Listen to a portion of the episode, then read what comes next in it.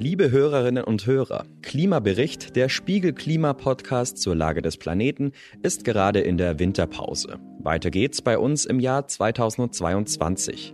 Auch dann fragen wir uns wieder, wie die ökologische Wende gelingen und die Klimakrise gekontert werden kann. Und welche politischen Ideen und wirtschaftlichen Innovationen überzeugen. Sie hören hier eine Best-of-Folge aus der jüngsten Staffel des Jahres 2021. Viel Spaß dabei! Definitiv ist das was, was man als E-Autofahrer irgendwann hat. Diese Situation, dass man eine Ladesäule anfährt, man guckt in der App, dann steht drin, zwei von zwei Ladern verfügbar, man fährt drauf zu und dann merkt man, okay, alles klar, zugeparkt. In ländlichen Gebieten ist es verhältnismäßig einfach, sein E-Auto zu laden zu Hause mit einer sogenannten Wallbox. Problematisch wird es in den Städten, so auch für Tesla-Fahrer Philipp aus Berlin.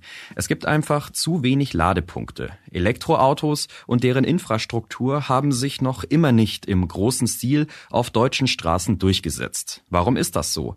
Und ist die E-Mobilität wirklich so klimaschonend, wie sie vorgibt zu sein? Ja, Elektromobilität macht richtig dann Sinn, wenn man eben Grünstrom lädt und eben nicht den sozusagen grauen Strommix, um eben wirklich zu sagen, wir sind hier CO2-frei unterwegs. Strom als Kraftstoff steht schon länger in der Kritik. Und es gibt bereits alternative Treibstoffe, sogenannte E-Fuels. Sind diese vielleicht der Schlüssel zur Mobilitätswende? Die heutigen alternativen Biokraftstoffe, die sind schon bei 80 Prozent CO2-Freiheit. Das heißt, die haben 80 Prozent Nachhaltigkeit. Das kann man belegen. Wie kann uns die Mobilitätswende gelingen? Darum geht es in dieser Folge Klimabericht, dem Spiegel-Podcast zur Lage des Planeten. Unsere Gäste sind diesmal Ulf Schulte vom E-Ladehersteller Allego und Manfred Eigner vom Deutschen Zentrum für Luft- und Raumfahrt. Das ist der Klimabericht, der Spiegel-Podcast zur Lage des Planeten. Ich bin Sebastian Spalleck. Und ich bin Kurt Stukenberg. Wir sprechen hier über die Klimakrise, was dafür verantwortlich ist und wer jetzt handeln muss. Kurt ist stellvertretender Leiter unseres Wissenschaftsressorts. Er ist Experte beim Spiegel für die Fragen rund ums Klima. Hi Kurt. Hi Sebastian. Gefühlt wird E-Mobilität schon ewig von der Politik und der Industrie als große Innovation gefeiert, die bald einen Durchbruch erlebt. Ich habe mal online geguckt und diesen Clip von Angela Merkel gefunden.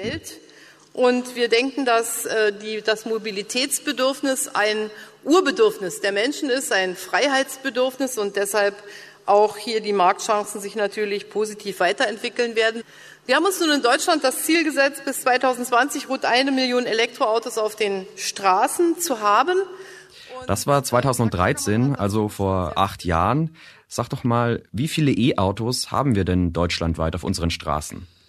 Also laut Kraftfahrtbundesamt waren am 1. Juli diesen Jahres um die 438.000 reine Elektroautos auf den deutschen Straßen unterwegs. Das bedeutet, das zugegeben sehr hochgesteckte Ziel von einer Million wurde also verfehlt. Und reine Elektroautos deshalb, weil es ja auch noch Hybridfahrzeuge gibt. Die fahren dann sowohl mit Strom als auch mit Sprit. Die zählen wir hier aber nicht mit. Also, so richtig etabliert haben sich die E-Autos in den letzten Jahren zwar noch nicht, aber ich habe schon das Gefühl, das kommt langsam. Im Jahr 2020 gab es zum Beispiel einen regelrechten Boom. Am 1. Januar des letzten Jahres waren nämlich nur rund 136.000 E-Autos unterwegs. Das heißt, da sind jetzt in letzter Zeit echt viele dazugekommen. Okay, wow, da tut sich ja wirklich was. Gibt's für diese Flotte denn auch die entsprechende Stromversorgung? Da kommen wir gleich schon zu dem ersten großen Knackpunkt. In Berlin zum Beispiel stehen Stand Februar diesen Jahres etwa 1700 E-Ladepunkte. Damit gibt es dort im Städteranking die meisten Ladestationen in Deutschland, gleich vor München und Hamburg. In Berlin wurden letztes Jahr allerdings auch über 4900 reine Elektroautos neu angemeldet und dazu kommen dann nochmal über 14.700 Hybrid- und Plug-in-Hybridfahrzeuge und die alle müssen regelmäßig geladen werden. Vor allem in Städten ist das aber gar nicht so einfach. Am Land klappt das mit dem Aufladen der Autos noch recht einfach. Das geht übers eigene Stromnetz. In Städten allerdings wird das Ganze schon schwieriger. Wie es ist, in einer Großstadt wie Berlin eine freie Ladesäule zu finden, das habe ich Philipp Plümicke gefragt. Er ist Tesla-Fahrer und auf die öffentlichen Ladepunkte angewiesen. Also das Aufladen bei so einer täglichen Nutzung ist, wenn man es an einer normalen Ladesäule macht, die jetzt hier überall sind, die man dann immer am Straßenrand sieht, mindestens vier Stunden, je nachdem wie leer er ist. Wobei ich eigentlich jede Gelegenheit auch nutze, ihn einfach kurzzeitig zu laden. Das heißt, ich habe so ein bisschen mein Verhalten geändert, wie ich Auto fahre, indem ich auch immer gucke, ist eine Ladesäule in der Nähe und wenn ich jetzt kurz einkaufen gehe oder so, dann stecke ich ihn halt auch einfach eine Stunde ran und dann hat er auch wieder ein paar Prozent mehr, so dass gar nicht diese Need kommt, wirklich einmal komplett laden zu müssen, sondern er wird ständig immer mal so ein bisschen geladen. Ein Problem? Es gibt verschiedene Ladesäulen. Manche laden schnell, andere langsamer. Um sein Auto komplett voll zu kriegen, muss man an den langsamen oft für mehrere Stunden an einer Säule stehen bleiben. Doch wie bei normalen Parkplätzen auch, ist das Parken dort zeitlich begrenzt. Man muss sich also immer wieder umschauen, wo ist die nächste Säule, damit ich ein wenig aufladen kann. Definitiv ist das was, was man als E-Autofahrer irgendwann hat, diese Situation, dass man eine Ladesäule anfährt, man guckt in der App, dann steht drin, zwei von zwei Ladern verfügbar, man fährt drauf zu und dann merkt man, okay, alles klar, zugeparkt. Was mache ich jetzt? Und dann fährst du halt die nächste an. Und dann fährt man erstmal einen Block, dann in bestimmten Gebieten ist dann irgendwie drei Straßen weiter die nächste Ladesäule, das ist dann okay, aber wenn dann gar keine in der Nähe ist, dann stellt man sich auch einfach ganz normal auf einem anderen Parkplatz und lädt halt nicht, weil es nicht geht. Oft werden die Säulen eben zugeparkt von anderen E- und Hybridautos, von den Fahrzeugen der Carsharing-Dienste und nicht zuletzt von Verbrennern, die sich dorthin stellen, weil Parkplätze in der Stadt eben rar sind. In bestimmten Gebieten in Berlin ist es super ausgebaut, in anderen wiederum nicht. Dann ist es relativ schnell so, dass man, glaube ich, sehr lange suchen wird. Aktuell ist es noch erträglich, aber es sind definitiv zu wenig flächendeckende Ladesäulen. Der fehlende Ausbau der Ladesäulen ist ein Grundproblem. Warum das so schleppend läuft, darüber reden wir dann gleich noch. Aber mal ganz Grundlegendes zum Elektroauto. Kurt, seit wann interessiert sich die Automobilindustrie überhaupt ernsthaft für E-Mobilität? Eigentlich ist Elektromobilität ja ein ganz alter Hut, wenn man ehrlich ist. Was heute irre anmutet, in den 20er Jahren fuhren in Berlin 50 Prozent aller Autos mit Elektroantrieb. Das wären heute natürlich absolute Traumzahlen.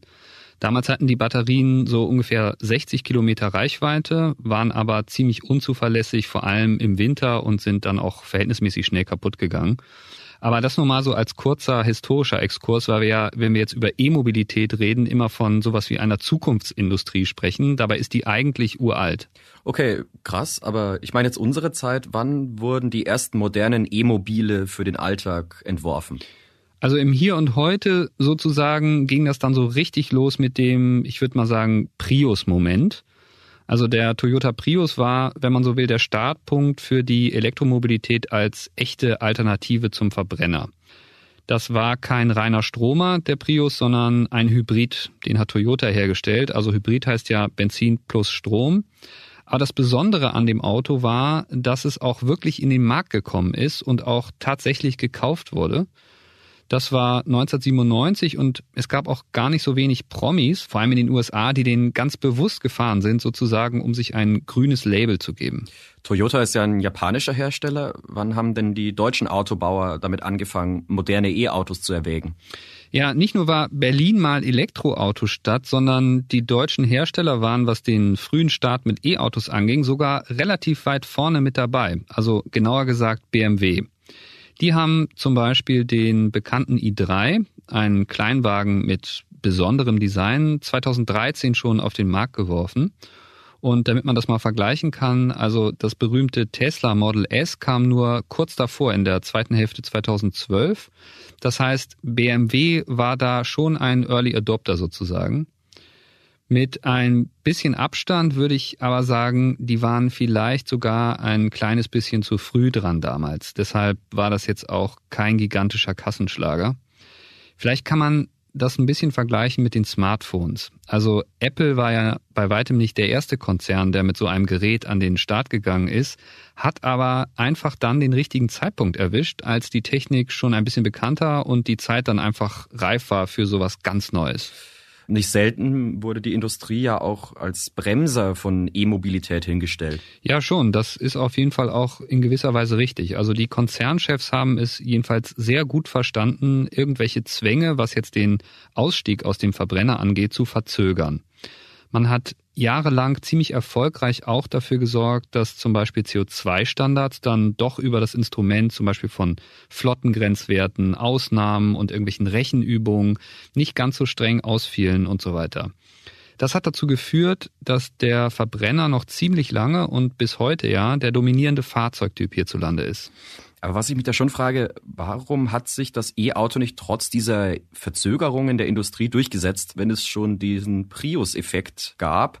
Der Kunde entscheidet ja. Ja, also zum Prius muss man nochmal sagen, das war ja wie gesagt nur ein Hybrid und vielleicht jetzt auch nicht eins zu eins mit dem zu vergleichen, was man heute so geboten bekommt. Aber richtig ist, die Konzerne haben sich sehr für ihr Geschäftsmodell Verbrenner eingesetzt, über all die Jahre. Und zwar, weil sie einfach super daran verdient haben und es auch bis heute tun. Diese dicken Karren made in Germany sind halt sehr beliebt und das waren sie und das sind sie heute und zwar auch weltweit. Der Kunde entscheidet zwar, was er dann letztendlich kauft, ja, aber man muss wiederum auch sagen, niemand kauft sich ein E-Auto, wenn es keine vernünftigen Lademöglichkeiten gibt. Und die wiederum werden nicht aufgebaut, wenn es nicht genügend E-Kunden gibt. Und da hast du dann wieder dieses berühmte Henne-Ei-Problem. Wir haben ja jetzt bisher nur auf Deutschland geblickt. Wie sieht's denn international aus? Also grob gesagt, auf jeden Fall besser als in Deutschland. So viel kann man sagen. Die meisten E-Autos pro Kopf fahren in Norwegen. Da kommen 81 E-Autos auf 1000 Einwohner gefolgt von Island und Schweden. Und in Deutschland zum Vergleich waren es 2020 nur 8,5 auf 1000 Einwohner. Und in China sind es sogar nur drei. Aber da fahren natürlich, wenn man jetzt die absoluten Zahlen nimmt, die meisten Stromer überhaupt. Aber auch was die Rahmenbedingungen angeht, sind andere Länder weiter als wir. Denn diverse Staaten wollen komplett aus dem Verbrennergeschäft aussteigen. Dann dürfen dort keine neuen Fahrzeuge mehr verkauft werden. So, und in Norwegen ist das schon 2025 soweit, 2030 dann in Dänemark, Niederlande, Schweden und Großbritannien. Der riesige Automarkt im US-Bundesstaat Kalifornien folgt fünf Jahre später und 2040 dann Kanada, Frankreich, Spanien. In Deutschland gibt es ein klares Ausstiegsdatum noch immer nicht. Auch die EU-Kommission hat ja vor kurzem gefordert, ab dem Jahr 2035 nur noch emissionsfreie Neuwagen herzustellen und immer mehr Länder wollen aus dem Verbrenner aussteigen. Wie wollen die Hersteller denn jetzt ihre ganzen Verbrennerautos noch loswerden? Genau, das ist der Punkt. Das kippt halt irgendwann. Einige Hersteller ziehen deshalb auch schon Konsequenzen und steigen einfach aus, auch wenn die Politik das gar nicht vorschreibt. Volvo zum Beispiel will ab 2030 ein reiner Elektrokonzern sein. Auch Jaguar, Ford und der riesen US-Konzern General Motors haben den Ausstieg schon verkündet. Und bei den deutschen Herstellern rührt sich tatsächlich auch was. Also VW will in Europa so Mitte der 2030er aus dem Verbrennergeschäft raus. Bei Audi ist es ähnlich und auch bei Fiat. Also da tut sich jetzt eine ganze Menge, auch wenn noch viele Jahre Verbrenner verkauft werden. Aber trotzdem gibt's ja dieses eine Problem. Wie sollen diese ganzen Autos in Zukunft hierzulande geladen werden, wenn die E-Ladesäulen so knapp sind? Und warum ist das Netz überhaupt so schlecht ausgebaut? Darüber habe ich mit Ulf Schulte gesprochen, dem Geschäftsführer der Allego GmbH. Und wir tanken natürlich nicht, wir laden. Wir nehmen also uns das Ladekabel hier aus dem sogenannten Shrunk beim Tesla, den vorderen Kofferraum Schulte führt mir hier gerade eine seiner Ladesäulen vor. Allego hat die E-Ladeinfrastruktur im Auftrag des Berliner Senats aufgebaut. Mit etwa 1200 Säulen ist das das größte Ladesäulennetzwerk der Stadt. Dann hier einmal das Ladekabel ins Fahrzeug. Jetzt habe ich hier den Token, mit dem ich mich an der Ladesäule autorisiere. Halte den Token hier vor den Kartenleser. Autorisierung erfolgreich. Ladesteckdose wird entriegelt, wird eingesteckt, Stecker verriegelt und das Fahrzeug sagt, Ladevorgang gestartet. Insgesamt gibt es ja rund 1700 Ladepunkte in Berlin. Von wem sind denn dann die ganzen anderen? Ja, da gibt's ganz verschiedene Anbieter. Neben Allego zum Beispiel E.ON, BE Mobile oder Vattenfall. Und auf die verteilen sich auch nicht gerade wenige Nutzer, mein Schulte. Wir haben hier an den Berliner Säulen so 18.000 Nutzer ungefähr. Und wir hatten letzten Monat 40.000 Ladevorgänge in Berlin. Und im Schnitt wurden dabei so 15 Kilowattstunden pro Ladevorgang geladen. Und dann kommt man auf über 500 Megawattstunden dann im Monat, die hier aus den Ladesäulen kommt. Große Mengen Strom also, 500 Megawattstunden jeden Monat, so viel wie etwa 2003 Personenhaushalte. So hoher Stromverbrauch ist ja nicht gerade umweltschonend. Ja, Elektromobilität macht richtig dann Sinn, wenn man eben Grünstrom lädt und eben nicht den sozusagen grauen Strommix, um eben wirklich zu sagen, wir sind hier CO2-frei unterwegs und fördern natürlich auch noch den Ausbau der erneuerbaren Energien. Also Graustrom kommt bei uns nicht in die Säule. Ja. Zählt man die Vorurteile gegenüber E-Autos auf, hört man auf dieselben Sachen. Sie sind nur ein anfälliges Smartphone auf vier Rädern, einfach nicht schön und haben kaum Reichweite. Das Thema Reichweite ist ja immer in der Diskussion. Reicht mir das, wenn das Fahrzeug 350 Kilometer weit kommt, weil alle immer eigentlich denken, naja, wenn ich mal in den Skiurlaub fahre oder in den Sommerurlaub, da komme ich doch da gar nicht hin. Man muss ja auch überlegen, die Reichweiten steigen äh, der Fahrzeuge. Von daher ist es nicht so, wie sage ich mal vor zehn Jahren oder acht Jahren, wo man eine relativ geringe Reichweite hat, wo man eigentlich immer, wenn man irgendwo stand, geguckt hat, kann ich hier laden. Mein Fahrzeug wird vielleicht ein bis zweimal die Woche geladen. Aber ist Ihnen das noch nie passiert, dass Sie irgendwo hingefahren sind und gesehen haben, okay, hier wird eine Ladesäule zugeparkt, dann muss ich zur nächsten oder übernächsten fahren? Das passiert natürlich und das nervt auch ziemlich. Ähm, dann muss man eben ausweichen. Aber in den seltensten Fällen kommen Sie, sage ich mal, auch mit zwei Prozent Rest äh, Batteriekapazität an die Ladesäule und haben dann eben auch die Möglichkeit auszuweichen. Aber klar, das passiert natürlich schon und ähm, ja, ist dann in dem Fall natürlich dann auch nicht nicht wirklich schön. Trotzdem würden Sie sagen, man kann jetzt schon garantieren, dass jeder sein Auto laden kann, auch in den nächsten fünf Jahren? Ja, ich würde sagen, das funktioniert. Ob ich das immer garantieren kann, wenn ich eine Ladesäule anfahre, dass ich dann auch sofort laden kann, das ist natürlich die Frage.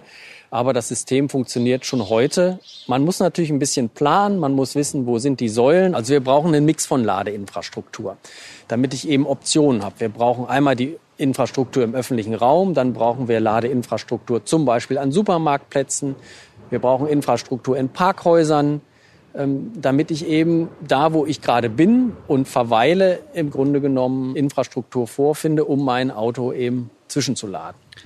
Das ist natürlich so eine Sache. Also während du mit dem normalen Verbrenner eigentlich immer weißt, okay, ich bin im roten Bereich und in ein paar Kilometern kommt dann aber bestimmt die nächste Tankstelle, dann fährt es sich entspannter einfach. Und mit einem E-Auto musst du immer wissen, wo sind die Säulen. Stimmt, dafür gibt's ja dann diese Apps, aber auch die versprechen nicht, ob die Säule frei ist, wenn man dort ankommt. Kurzum, man braucht einfach mehr Ladesäulen. Woran scheitert das denn eigentlich? Was würden Sie denn sagen, was sind die größten Probleme und Herausforderungen, die es jetzt gerade noch gibt bei dem Ausbau der Ladesäulen? Das sind zum einen die Genehmigungsprozesse, die dauern viel zu lange ob das jetzt hier städtische Genehmigungsprozesse sind oder auch Baugenehmigungsprozesse. Das Schaffen eines Netzanschlusses, den wir ja immer brauchen, dauert auch meist sehr lange. Wenn ich da auf Mittelspannungsebene gehe, braucht es häufig ein halbes Jahr vom Antrag, bis ich wirklich den Netzanschluss realisiert habe. Ich glaube, das sind im Grunde genommen die Themen, die das Ganze bremsen. Wir brauchen eine schnellere Verwaltung, wir brauchen auch eine digitalere Verwaltung. Das geht alles noch in Papier, das kommt alles in einem gelben Umschlag per Post noch zu Ihnen, also sozusagen als offizielles Schreiben. Das geht nicht online. Ich glaube, diese Prozesse, die müssen viel schneller werden, damit man auch den Ausbau schneller hinbekommt. Wir haben zum Teil sehr lange auch auf die Genehmigung dann eben gewartet. Es war zum Teil auch über ein Jahr. Aber um wirklich schnell Infrastruktur aufzubauen, ist das ganze Thema Genehmigung äh, einfach essentiell, um da schnell voranzukommen. Aber Sie sind natürlich als Antragsteller auch nur einer von vielen, der hier eine Sondernutzung haben möchte. Also wir haben auch schon Infrastruktur wieder abbauen müssen. Und daher reihen Sie sich im Grunde genommen dann auch in die Warteschlange mit ein. Sie mussten auch schon mal welche abbauen wieder. Genau, wir haben natürlich mit dem Thema auch Pop-up-Radwege, ähm, die eben als wir die Infrastruktur 2016, 17 aufgebaut waren, natürlich noch gar nicht in Planung war. Und dann war im Grunde genommen die Ladesäule direkt neben dem Radweg. Da konnte man nicht mehr parken und dann musste die weggenommen werden. Wir hatten auch Situationen, wo wir Ladesäulen aufgebaut äh, hatten und dann hieß es auf einmal, hier, diese Baulücke wird jetzt geschlossen, die Parkplätze entfallen, bitte bauen Sie die Ladesäule wieder ab oder dass Sanierungen an großen Gebäuden gemacht wurden, wo ein Baugerüst dann auf einmal stand. Also da hätten wir uns natürlich gewünscht, dass man da auch eine vorausschauendere Planung hat, damit man, wenn man endlich die Sondernutzung hat und die Anordnung und die Infrastruktur dann mit Netzanschluss hingestellt hat, nicht die nach einem halben oder einem Jahr wieder abbauen muss. Ein Grund dafür, warum E-Ladepunkte also noch immer nicht genügend ausgebaut wurden, ist also unter anderem die sperrige Verwaltung in den Städten. Doch wir reden hier über E-Autos und Ladesäulen, als wäre deren Klimaschutz selbstverständlich. Kurt, sind Elektroautos eigentlich automatisch Klimaretter? Ja und nein. Es ist ganz interessant, wenn man sich mal ein bisschen umhört. Also mir zumindest begegnet echt ständig diese Sichtweise, dass E-Autos ja in Wahrheit gar nicht gut sind fürs Klima, weil man die ja erst ewig lange fahren muss, bevor das etwas bringt. Denn, das kommt dann auch immer, die Herstellung sei ja so extrem klimaschädlich. Sag mal, wollen wir das vielleicht einmal wirklich durchklappern, also in dem Versuch, das richtig zu klären? Wir können das ja vielleicht nach dem Motto Good Cop, Bad Cop machen. Also du lieferst mir mal die Argumente, die da meistens so kommen. Okay, ich glaube, das größte Problem, das man immer wieder hört, ist die Batterieproduktion. Seltene Erden werden in China gefördert, in großen Teilen mit Kohlestrom. Dann ist es wahnsinnig energieaufwendig, diese Batterien erstens herzustellen und zweitens in die Autos zu verbauen. Man müsste also aber tausende Kilometer fahren, um die Energie, die für die Herstellung eines E-Autos verbraucht wird, wieder auszugleichen. Eine einzige Klimakatastrophe sozusagen. Ja, und das stimmt sogar. Also die Produktion von Batterien ist extrem energieintensiv. Viele E-Auto-Kritiker zitieren bei ihren Rants immer ein und dieselbe Studie, nämlich vom schwedischen Umweltinstitut IVL. Da ist davon die Rede, dass bei der Batterieproduktion Emissionen von 150 bis 200 Kilogramm CO2 pro Kilowattstunde Batterieleistung entstehen. Wenn das stimmt, dann würde das bedeuten, ein Elektroauto hat bezogen auf seine gesamte Lebensdauer praktisch überhaupt keine Vorteile gegenüber einem Verbrenner. So, dazu muss man jetzt aber wissen, dass die CO2-Bilanz in der Batterieproduktion davon abhängt, wie der Strommix in dem Land gerade ist, in dem die Batterie hergestellt wird. Die Daten dieser Studie, die ich eben meinte, sind aber Jahre alt und der Strommix wird bei dem steten Zubau von Erneuerbaren, auch in Ländern wie China zum Beispiel, immer besser. Außerdem findet mehr und mehr Batterieproduktion inzwischen auch außerhalb von China statt. So, also um das abzukürzen, die Forscher aus Schweden haben ihre Daten jedenfalls inzwischen korrigiert. Nun heißt es, pro Kilowattstunde Batterieleistung fallen etwa 60 bis 106 Kilo CO2 an. Also ein ganz anderes Niveau. Und da kommen in Zukunft noch weitere Punkte hinzu, also höhere Stückzahlen drücken die Emissionen dann weiter nach unten, ebenso natürlich Recycling der Akkus und so weiter. Okay, aber ein anderes Argument was bitteschön soll es denn dem Klima bringen, wenn ich mein Auto mit Kohlestrom betanke? Da kann ich doch gleich mit meinem Verbrenner weiterfahren. Ja, aber das geht ja gar nicht. Also jedenfalls nicht in Deutschland. Du kannst ja entweder 100% Ökostrom beziehen mit einem eigenen Tarif oder einfach den normalen nationalen Strommix tanken. Also ein extra Kohletarif für besondere Freunde der fossilen Energie gibt es ja nun meines Wissens nach nicht. Ja, und ich glaube auch, dass die Freunde der fossilen Energie, wie du sie nennst, nicht unbedingt E-Autos fahren. Ja, das natürlich sowieso nicht. Also deshalb gehen wir mal vom Strommix aus. Auch da ist natürlich eine Riesendynamik drin. Also der Strommix im Jahr 2020 hatte etwas mehr als 360 Gramm CO2 pro Kilowattstunde. Das klingt nach viel, aber wenn wir uns dann anschauen, dass es zwei Jahre vorher, also 2018, noch mehr als 470 Gramm waren, dann siehst du, wie krass das innerhalb von nur zwei Jahren gesunken ist. Das Fazit ist also, wenn du dir heute ein E-Auto kaufst und es betankst, dann wird die Tankfüllung im Grunde, wenn es so weitergeht, jedes Jahr klimaverträglicher, einfach weil der Strommix immer ökologischer wird durch die Energiewende. Wenn du direkt 100% Ökostrom beziehst, ist das natürlich nochmal viel besser. Aber schon heute ist klar, das kann man auf jeden Fall festhalten, wenn du mit dem ganz normalen Strommix tankst, hast du eine bessere Klimabilanz, als wenn du mit einem Verbrenner unterwegs bist. Okay, aber jetzt kommt's. Die Lebensdauer. Die alten Audis und Mercedes, die konntest du ja deinen Enkeln vererben. Bei den neuen Batterieautos ist nach ein paar Jahren die Batterie kaputt. Man kennt das ja vom Handy. Und dann geht die ganze CO2-intensive Produktion von vorne los. Also die kurze Antwort ist nein.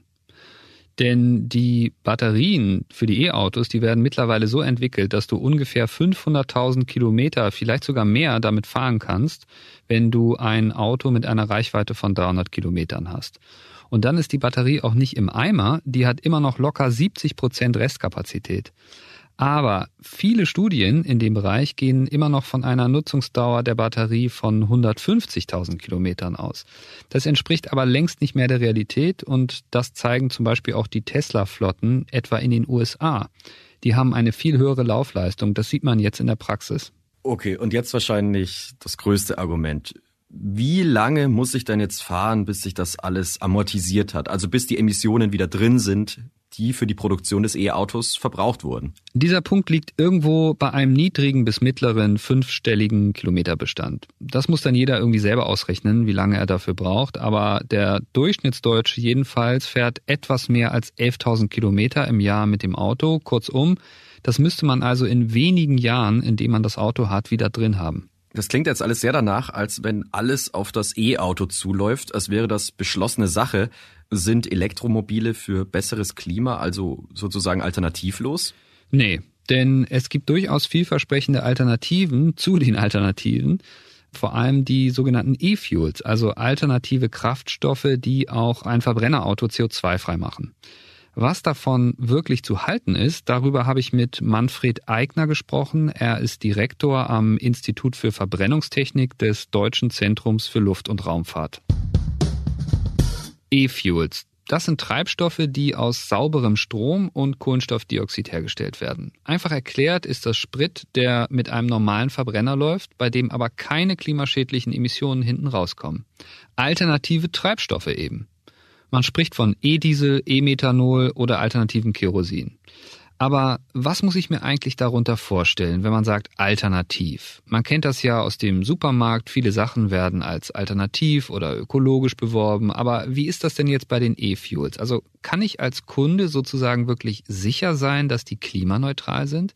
Gibt es da keine versteckten fossilen Energien, die da doch irgendwie noch mit drin sind? In der Definition ja, in der Realität muss man dann natürlich nachsehen. Man macht dann eine sogenannte Lifecycle-Analyse. Das heißt, man verfolgt die Herstellung des Kraftstoffes von den Anfängen bis zum Verbrauch.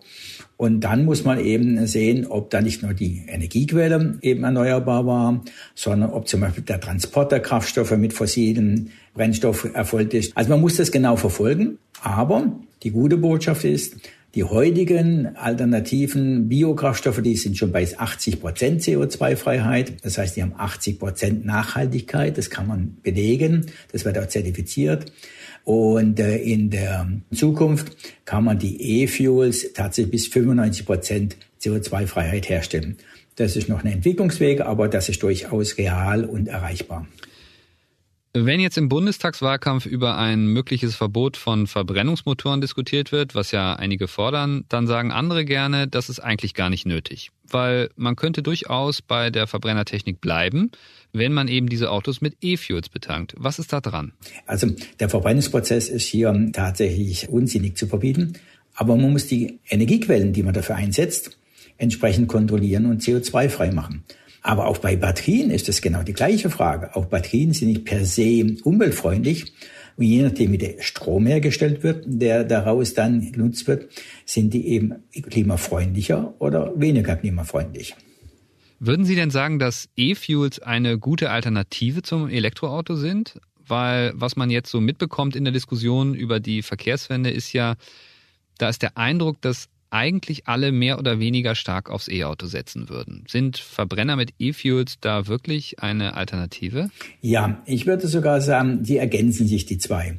Also, wenn man täglich fünf Kilometer oder auch 15 Kilometer Auto fährt, und das macht man regelmäßig, dann ist so ein batteriebetriebenes Fahrzeug eine gute Idee. Wenn man aber größere Distanzen hat oder wechselnde Distanzen, dann sind das nicht die besten Ideen. Dann sind die E-Fuels die bessere Variante. Das heißt, je nach Anwendung sind E-Fuels besser oder sind Batterien besser? Oder sind vielleicht auch eine ganz andere Lösung besser? Man muss da wirklich auf die Anwendung schauen. Aber ja, sie sind eine echte Alternative oder besser gesagt, sie ergänzen sich gegenseitig sehr gut. Wenn die sich also ergänzen und wir jetzt mal ein paar Jahre in die Zukunft blicken auf den deutschen Fahrzeugmarkt, was würden Sie sagen, so in 20, 30 Jahren? Was glauben Sie, wie sich das entwickeln wird? Ich habe an der NPM, das ist die nationale Plattform für nachhaltige Mobilität, die vom BMVI geführt wurde, mitgewirkt. Und in dieser Plattform haben wir den Blick auf zehn Jahre voraus und dann darüber hinaus mal geworfen. Und das waren dann viele Experten. Und die sind zum Schluss gekommen, wenn wir es schaffen, bis 2030, also in rund zehn Jahren, 20 Prozent aller Kraftfahrzeuge durch batteriebetriebene Fahrzeuge zu ersetzen, dann ist das ein sehr ehrgeiziges Ziel und hoffentlich zu erreichen. Und auf dem Weg dahin müssen wir uns dann überlegen, wie die weiteren zehn Jahre von 2030 bis 2040 aussehen. Es gibt äh, Anwendungen der Mobilität, die sind nicht zu ersetzen. Zum Beispiel das Fliegen, große Schiffe, die brauchen so viel Energie, dass das gar nicht anders geht. Also insofern glaube ich, dass auch 2040 weniger als die Hälfte der Fahrzeuge batteriebasiert sein werden. Also heißt das jetzt, die andere Hälfte fährt dann noch mit normalem Diesel oder was? Ach so, nee. Also der Punkt ist, äh, Eigner sagt, die Hälfte der Fahrzeuge wird nach seiner Einschätzung äh, batteriebasiert unterwegs sein und der andere Teil eben mit Verbrennertechnik. Aber diese Verbrenner sind dann ja, wenn alles klappt, mit E-Fuels betankt und genauso klimaneutral unterwegs. Ich habe Eigner dann noch gefragt, wie sich speziell die Autoindustrie entwickeln wird. Jetzt haben ja eine ganze Reihe von Autoherstellern gesagt, also auch große Hersteller, General Motors zum Beispiel, VW bewegt sich in die Richtung. Die haben gesagt, ab 2030 oder 2035 werden sie nur noch Elektroautos auf den Markt bringen. Ist das aus Ihrer Sicht dann eine falsche Entscheidung oder wie kommt das zustande, dass da jetzt einige Hersteller wirklich alles auf ein Pferd setzen? Also die erste Antwort haben Sie in Ihrer Frage schon gegeben. Einige Hersteller, andere Hersteller machen es wieder anders. Also insofern ist hier ein Wettbewerb der Ideen und Konzepte auch unterwegs. Und ich glaube, noch niemand weiß ganz genau, wie das perfekte Mix aussehen wird. Aber schlussendlich wird es so sein, dass für bestimmte Anwendungen sich die batteriebetriebenen Fahrzeuge durchaus durchsetzen können, dass äh, kurze Strecken, kleine Leistungen vielleicht wirklich nur noch mit batteriebetriebenen Fahrzeugen betrieben werden und ein Hersteller, der sich darauf konzentriert, der dann mit dieser Strategie vielleicht auch wirklich gut, nur noch das zu machen und das dann aber richtig. Und es wird andere geben für große Strecken, große Leistungen. Nehmen wir die ganze Luftfahrt. Da wird man nicht um äh, entsprechendes alternatives Kerosin herumkommen. Da wird es weiterhin eingesetzt werden mit ganz großer Sicherheit. Also sehr große Leistungen werden immer mit chemischen Energieträgern geleistet werden müssen. Kurt, wir haben diese Folge viel über Autos gesprochen. Bus- und Bahnverkehr, Fahrradwege und so weiter haben wir bis jetzt außen vor gelassen. Ja, und das hat auch einen Grund. Wir müssen uns, glaube ich, eingestehen, dass wir mittelfristig erstmal beim Auto bleiben müssen. Auch wenn das der Traum vieler Aktivisten ist, das autofreie Deutschland wird, denke ich, so schnell leider nicht kommen. Also jetzt komplett alles, also den privaten Verkehr auf die Schiene bzw. den Radweg zu verlagern, das halte ich für ziemlich illusorisch. Also, wie kann uns die Mobilitätswende denn dann gelingen? Was braucht es also? Wie schaffen wir das? Aus meiner Sicht müssen wir folgende vier Punkte ableiten. Die Energiewende im Stromsektor ist wegen der Verkehrswende jetzt noch mal wichtiger geworden. Erstens brauchen wir also mehr Grünstrom und zwar schnell. Sprich, Wind- und Solaranlagen müssen richtig, richtig stark ausgebaut werden. Zweitens Ladeinfrastruktur errichten. Also E-Ladesäulen sollen viel unbürokratischer in Städten aufgebaut werden. Da finde ich es auch nicht schlimm, wenn man sagt, man gibt dafür Steuergelder aus. Ja, das ist ja praktisch immer gemacht worden, wenn neue Technologien wirklich durchkommen sollten. Genau, also die Hersteller müssen sich schon auch möglichst kräftig daran beteiligen, aber das kann und sollte staatlich organisiert werden, damit es schnell geht. Nur mit genug Ladesäulen steigen dann die Leute auch wirklich um. Was ist der dritte Punkt? Also drittens, Manfred Eigner sagt ja, was sich am Ende durchsetzt, also ob es E-Autos, E-Fuels oder beides ist, muss sich noch zeigen. Aber ich bin da schon relativ klar in meiner Haltung, also ein verlässliches Enddatum für den Verbrenner festzulegen, zumindest was den Pkw angeht, wäre, glaube ich, total wichtig als zusätzliches Signal in den Automobilmarkt. Am besten 2030 oder früher sollte Schluss sein mit Neuzulassungen, weil die Dinger ja auch immer noch eine ganze Weile laufen. Und der letzte Punkt, ein durchdachtes Konzept für den Güterverkehr. Da müsste nämlich tatsächlich gelten, alles, was geht auf die Schienen. Den Rest mit nachhaltigen LKWs und so absolut wenig Flugverkehr wie möglich. Okay, aber um das jetzt trotzdem nochmal aufzugreifen und damit uns die Fahrradlobby jetzt auch nicht aufs Dach steigt, ich nehme an, wir brauchen doch schon einen Mix bei der Mobilitätswende im Privaten dann, also öffentliche Verkehrsmittel, Fahrrad, E-Autos und andere Innovationen. Ja klar, also alles, was emissionsfrei ist, rauf auf die Straßen. Und was wir ja auch nicht vergessen dürfen, es gibt natürlich regionale Unterschiede. Also in den Metropolen kann man das alles viel besser und leichter umsetzen als auf dem Land.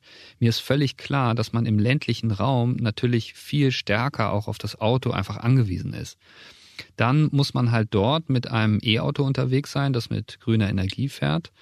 Aber innerstädtisch kann man noch sehr viel mehr ausbauen. Also Radwege, ÖPNV und so weiter. Da ist ordentlich Luft nach oben.